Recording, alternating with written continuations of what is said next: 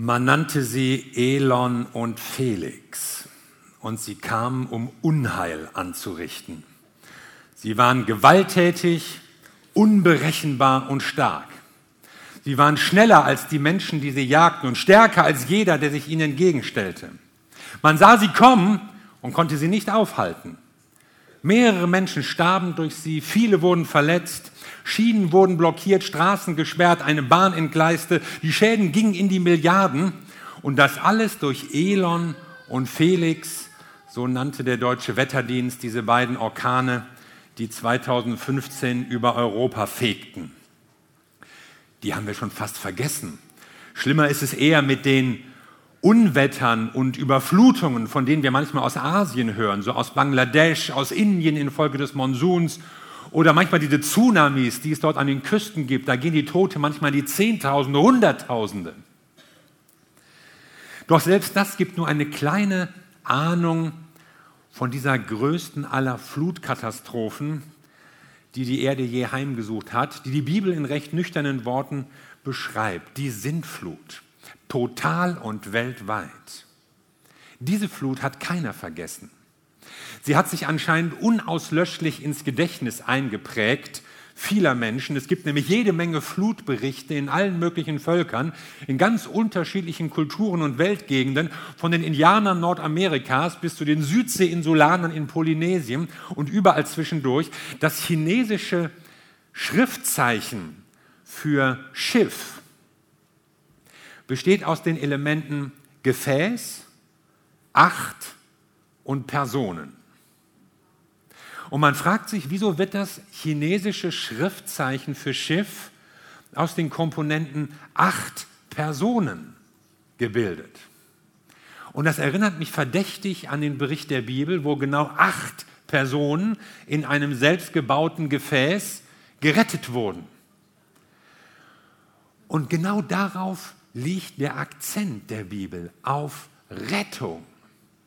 Der Rettung einer Familie, in dieser Katastrophe. Warum wurde diese Familie gerettet? Hier ist die Antwort. In Hebräer 11, Vers 7.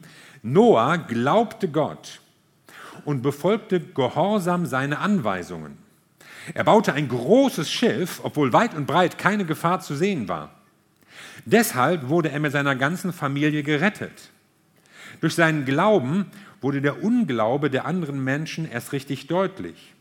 Und durch diesen Glauben fand Noah auch Gottes Anerkennung. Da war einer, der glaubte und einer, der auch handelte. Da war einer, der Gott vertraute und so sich und die Seinen retten konnte. Da war einer, der mit Gott wandelte, sein Leben mit ihm teilte, der aus der Masse herausstach und Gottes Anerkennung fand. Da war einer, mit dem Gott seine Pläne weiterführen konnte und dem wir alle unser Leben verdanken. Noah, das ist ja nun eine der berühmtesten Geschichten der Bibel, vielleicht der Welt sogar überhaupt. Ja, Noahs Arche, davon hat jeder schon mal gehört, der Regen, die Flut, die ganzen Tiere und so. Aber haben wir verstanden, was der Unterschied im Leben dieses Mannes war? Es war Glaube. Und zwar Glaube, der ihn zur Tat führte, ein Glaube, der sich auswirkte. Was passiert, wenn jemand glaubt? Bei Noah sind mir vier Dinge aufgefallen. Was passiert, wenn jemand glaubt? Erstens, wer glaubt, gehorcht auch. Noah glaubte Gott und befolgte gehorsam seine Anweisung. Und wir dachten manchmal, ja, Glaube ist vielleicht so ein Gefühl, Glaube ist ein Empfinden, Glaube ist eine Überzeugung, vielleicht noch weniger, eine Meinung eine Vermutung. Aber Glaube ist eine Beziehung. Glaube ist ein vertrautes Verhältnis zu Gott. Ich vertraue Gott. Ich vertraue seinen Zusagen. Ich verlasse mich auf ihn. Ich rechne damit, dass er in meinem Leben handelt. Ich bin von Gott überzeugt. Ich höre auch zu, was er sagt und lasse mich von ihm überzeugen. Ich weiß, mit wem ich es zu tun habe. Ich kenne meinen Gott. Und deshalb gehört zum Glauben auch das Gehorchen. Noah glaubte und er gehorchte. So sah das übrigens auch Jesus. In Johannes 3 steht, Wer an den Sohn glaubt, hat ewiges Leben. Wer aber dem Sohn nicht glaubt, willst du sagen, aber Jesus sagt, gehorcht. Wer ihm nicht gehorcht, der wird das Leben nicht sehen, sondern der Zorn Gottes bleibt auf ihm. Also das Gegenteil von Glauben ist etwa nicht nicht glauben, sondern nicht gehorchen. Zum Glauben gehört das Gehorchen. Paulus hat das mal so ausgedrückt, als er von seinem Auftrag sprach. Er geht zu den Menschen. Paulus, warum machst du das? Warum reist du? Warum nimmst du diese ganze Anstrengung auf dich? Ich rufe die Menschen zu einem Glaubensgehorsam. Alle Völker. Sie sollen Nachfolger von Jesus Christus werden. Also es gehört einfach zusammen. Glauben und Gehorchen, Gehorchen und Glauben, Glaube und Umkehr, Glaube und Tat, Glaube und Gehorsam. Nach dem Hören folgt das Handeln. Und so ist Glaube keine Vermutung, keine Meinung nur. Glaube ist Gewissheit. Glaube ist eine vertraute Beziehung. Und jetzt prüf dich mal. Wenn dein Glaube keine Konsequenzen hat, wenn sich durch deinen Glauben nichts geändert hat in deinem Leben, wenn du auch nicht gehorchst, dann ist das kein Glaube. Dann hast du vielleicht eine Meinung, vielleicht sogar eine Überzeugung, möglicherweise die richtige. Aber es ist nicht der Glaube, von dem die Bibel spricht. Ein Glaube, der dich trägt, der dich hält, der auch eine Vertrautheit mit Gott ausdrückt. Es gibt keinen Glauben ohne praktischen Gehorsam gegenüber dem Wort Gottes. Wer glaubt, gehorcht auch. Das ist mir als erstes aufgefallen. Und das Zweite ist, wer glaubt, handelt auch. Noah baute ein großes Schiff, obwohl weit und breit keine Gefahr zu sehen war. Ich fürchte, wir haben diese Geschichte schon zu oft gehört. Gott sprach und Noah baute. Klar. Was machst du denn, wenn Gott was sagt? Du machst das auch sofort. Aber in der Situation, irgendwo in der mesopotamischen Wüste, bau ein Schiff und so lang und mach das so und so. Bau so einen Kasten. Ich stelle mir vor, wie Noah das dann so am Küchentisch erzählte. Jungs, pass mal auf, ich habe was gehört vom Herrn. Papa, wir sollen was? Er muss sprachlos gewesen sein. Wasserflut? Regnen, Gegend regnet es eigentlich überhaupt nicht. Die Küste ist meilenweit entfernt. Glaube heißt, ich vertraue Gott. Das mit der Flut kann ich mir überhaupt nicht vorstellen. Aber eines weiß ich, ich kenne Gott. Ich weiß, wie er redet, schon vorher. Ich bin mit Gott unterwegs. Wie gut muss ein Mensch Gott kennen, dass er sowas Verrücktes macht? Ich staune über diese Vertrautheit, diese Beziehung, die Noah mit Gott hatte. Und er handelte und er machte sich an die Arbeit. Sie fangen an, jahrelang dauerte das. So, vielleicht hast du in deinem Leben auch schon die eine oder andere Glaubensprüfung gehabt und irgendwann ist die ja auch vorbei, irgendwann kommt es raus, irgendwann ist das entschieden, vielleicht nach ein paar Wochen, Monaten, wenn es hochkommt. Bei Noah dauerte das 120 Jahre. 120 Jahre. Vielleicht waren es Jahre des Spotts.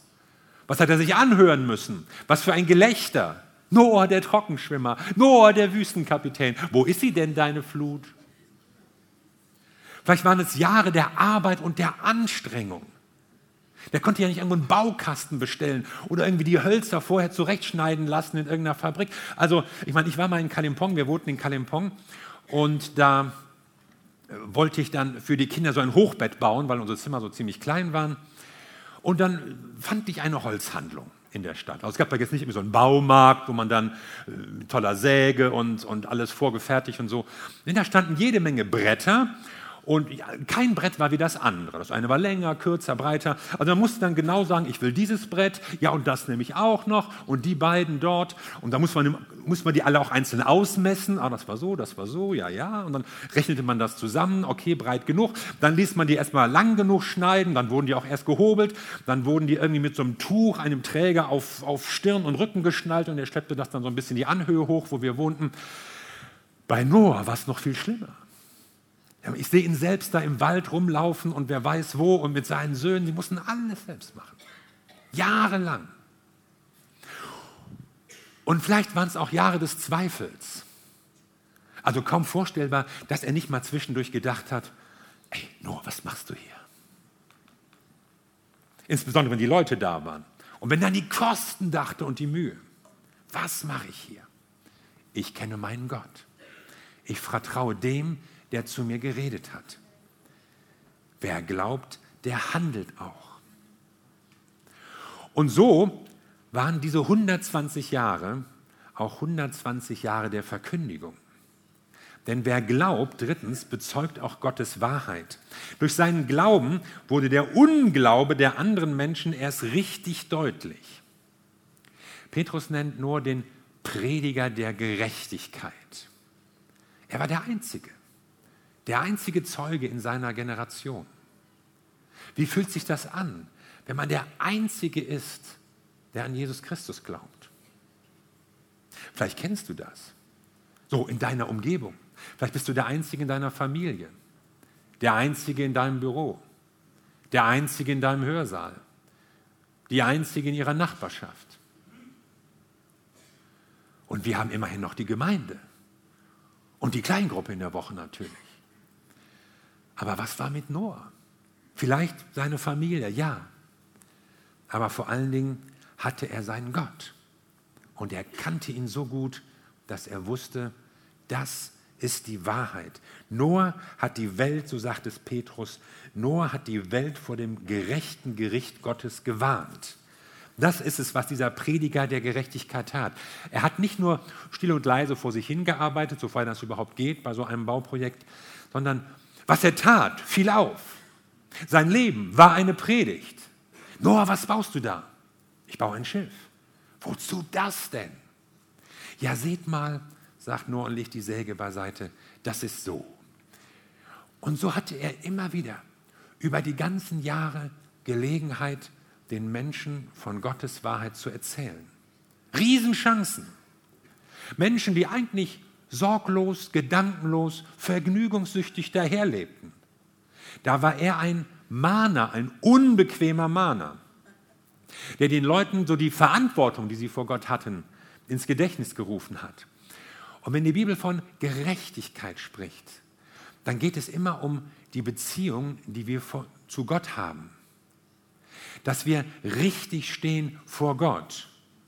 Es geht nicht um die Frage, ob du alles richtig machst, sondern ob du an den glaubst, der dich richtig macht. Nicht, ob wir alle gleich viel haben, ist das Entscheidende, sondern ob wir dem vertrauen, der uns das Leben geschenkt hat. Bei Gerechtigkeit geht es darum, dass Gott unser Verhältnis zu Gott in Ordnung bringt, uns ausrichtet, uns so richtig auf die Spur bringt für unser Leben. Und daran hängt dann auch die Frage von Segen und Gericht. Wer an Gott glaubt, wird gerecht gesprochen von ihm, wird richtig gemacht durch ihn. Du musst nicht vorher richtig sein. Gott macht dich richtig. Aber wenn wir nicht glauben, ja, dann, dann sind wir auch nicht dran an den Verheißungen und an den Segnungen. Und dann fehlt uns diese Gerechtigkeit. Dann werden wir eben nicht richtig gemacht und es bleibt das Gericht. Und das muss euch doch klar sein, sagt Noah 120 Jahre lang. Und ich kann mir vorstellen, dass er darauf hoffte, vielleicht kann man das noch abwenden, ja? Vielleicht passiert noch irgendwas. Die Leute müssen noch irgendwann mal aufwachen, ja? Es müsste ein Ruck durch die Leute gehen. Es gab ja 1995 diese Ruckrede von Roman Herzog, ja? Dem damaligen Bundespräsidenten. Es muss ein Ruck durch Deutschland gehen. Und das hat Noah bestimmt auch gedacht. Es muss ein Ruck durch die Menschheit gehen. Aber es ruckte nicht.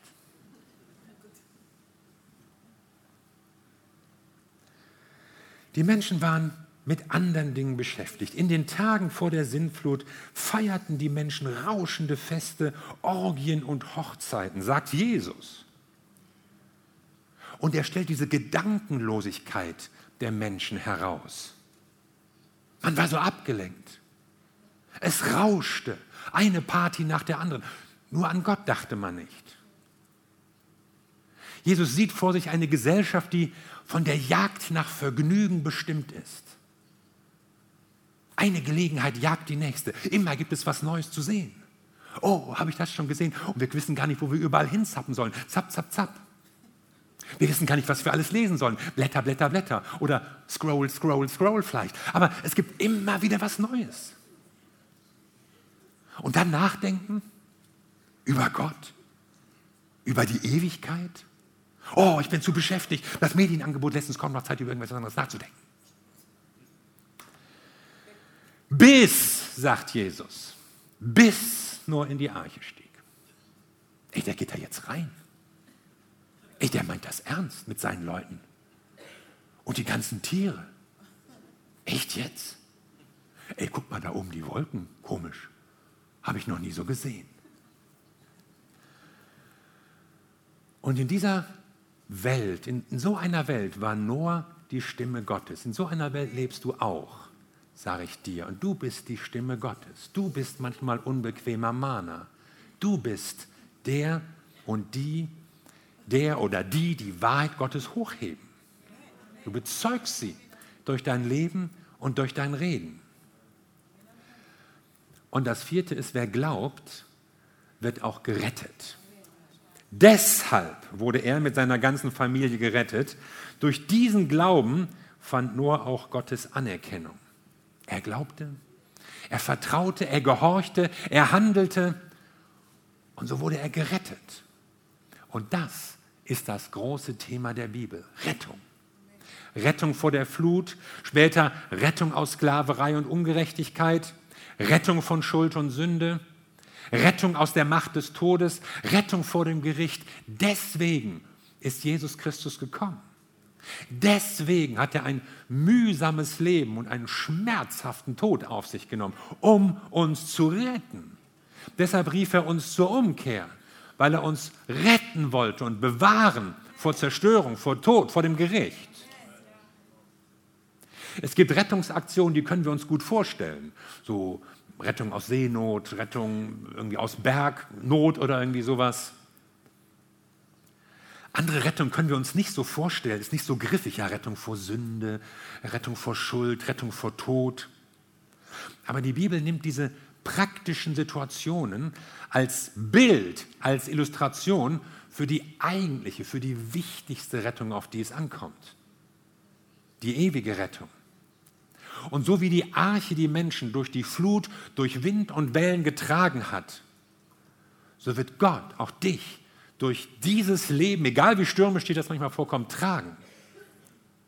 Und so wie Noah und seine Familie vor dem Gericht gerettet wurden in der Arche, so will Gott auch dich retten vor dem Gericht, indem er dich einlädt in eine Beziehung hinein, die dich über den Tod hinausträgt.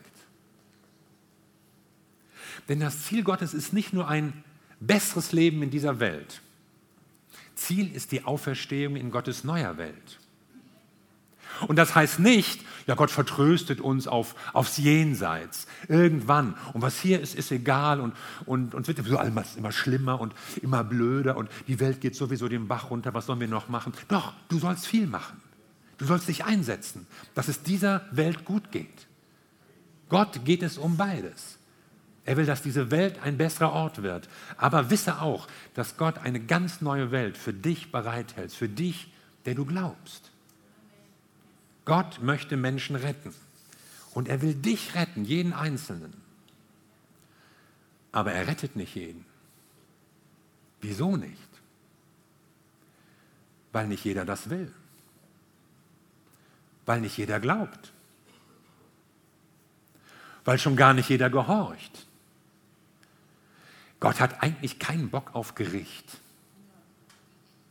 Gott findet es nicht schön, mit den Leuten abzurechnen. Viel lieber will er alle retten. Überlegt euch doch mal, was Jesus in die Wege geleitet hat, was er sich vorgenommen hat, was er durchgeführt hat, um uns zu retten. Ich meine, das muss ihm doch wichtig sein, wenn man sich da auspeitschen lässt für irgendwelche fremden Leute. Das muss ihm doch ein Anliegen sein, wenn man sich als Kreuz schlagen lässt, um der Menschen willen. So wichtig ist Jesus Rettung, deine Rettung. Aber wir müssen an ihn glauben, wir müssen sie annehmen. Dieser Schritt des Glaubens, das ist unser Schritt. Wer glaubt, wird gerettet. Ich habe die Predigt deshalb überschrieben mit Glaubst du erst oder handelst du auch? Der Noah glaubte, er gehorchte, er handelte und er wurde gerettet. Es gibt kaum eine Geschichte, die besser als diese verdeutlicht, wie sehr zum Glauben das Handeln gehört. Hätte Noah jetzt nur seinen nackten Glauben gehabt, ja, ich glaube, die Flut kommt. Doch, Herr, was du sagst, das stimmt schon. Aber er hätte nichts gemacht. Dann wäre er nicht gerettet worden. Wenn es nur eine innere Überzeugung wäre, ja, das ist schon richtig. Doch, Gott gibt es. Ja, das ist alles so. Aber es wird nicht zu einer persönlichen Beziehung. Es wird nicht zu etwas, was Schritte, Konsequenzen hat. Dann hätte es für Noah keine Rettung gegeben. Noah glaubte und deshalb gehorchte er und deshalb handelte er auch. Und ich weiß, manchen gefällt das nicht, dass Gott nicht alle rettet, dass Menschen verloren gehen, dass es ein Gericht gibt. Mir gefällt das eigentlich auch nicht. Nur, es ändert nichts. Gott ändert seine Pläne nicht, weil es mir nicht gefällt. Gott ändert sein Wesen auch nicht, weil ich mir gerne einen anderen Gott wünsche, sondern Gott will mich verändern. Er will mich verändern und er will auch dich verändern, wenn du es möchtest. Und er wird auch dir vergeben, wenn du ihn darum bittest. Und er wird dich annehmen, wenn du an ihn glaubst. Und er wird dich auch retten, wenn deinem Glauben Taten folgen. Und so liegt es an uns, was wir aus dem Angebot Gottes machen. Und ich würde sagen, lass uns doch mal so einen Moment nachdenken über so Fragen wie, wo muss ich eigentlich jetzt handeln?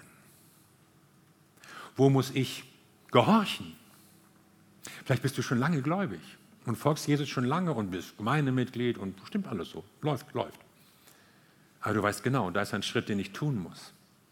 Das ist eine Entscheidung, die ich treffen muss. Ich muss anfangen zu gehorchen und weiterzugehen. Und Gott lädt uns ein in diese Gemeinschaft, in diese Beziehung mit ihm. Und er sagt uns, das ist der Weg und das sind die Schritte. Ich glaube, dass Gott auch persönlich zu uns redet, dass er in dein Herz, in deine Gedanken hineinspricht, dass er dir klar macht, was ihm wichtig ist für dein Leben. Dass Christsein nicht nur etwas ist, man gehört dazu und man hat sich einmal entschieden, ist gut. Sondern Jesus spricht von Nachfolge. Jesus hat den Leuten nicht gesagt, tretet einer Organisation bei die ich gründen möchte und die Kirche heißt, sondern Jesus sagt, folgt mir nach. Das heißt, du bleibst in Bewegung. Und Jesus macht manchmal auch ein paar Kurven und geht vielleicht manchmal auch so ein paar Schleifen und, und Biegungen, wo du jetzt sagst, oh, das hätte ich jetzt aber anders, ich wollte doch lieber hier hin, das ist doch viel cooler. Aber Jesus sagt, folge mir nach. Und vielleicht stehst du vor Entscheidungen, wo du merkst, ja, hier muss ich einen Schritt gehen, hier muss ich etwas ändern, hier muss ich gehorchen. Und wenn du das tust, wirst du merken, es ist gut, sich ganz auf den Weg Gottes einzulassen. Amen. Und lass uns in dem Sinne jetzt zusammen beten.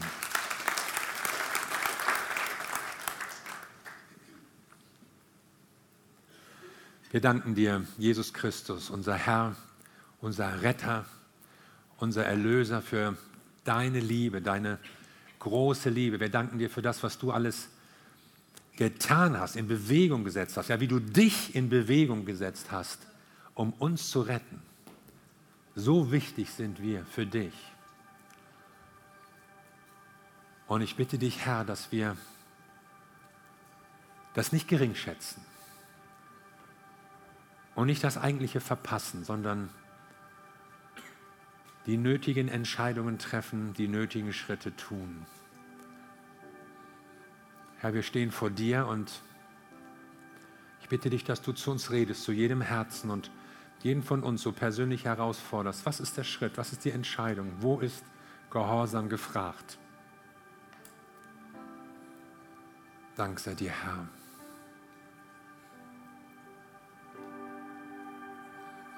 Und es ist gut, wenn du einen Moment persönlich betest und da so für dich eine Entscheidung triffst.